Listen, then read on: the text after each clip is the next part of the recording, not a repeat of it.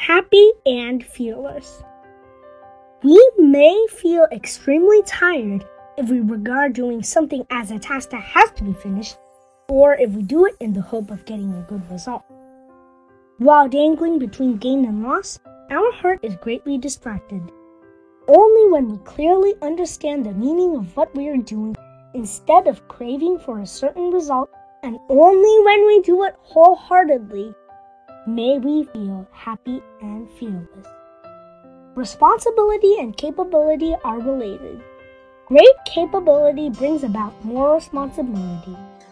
On the other hand, greater responsibility pushes for more capability.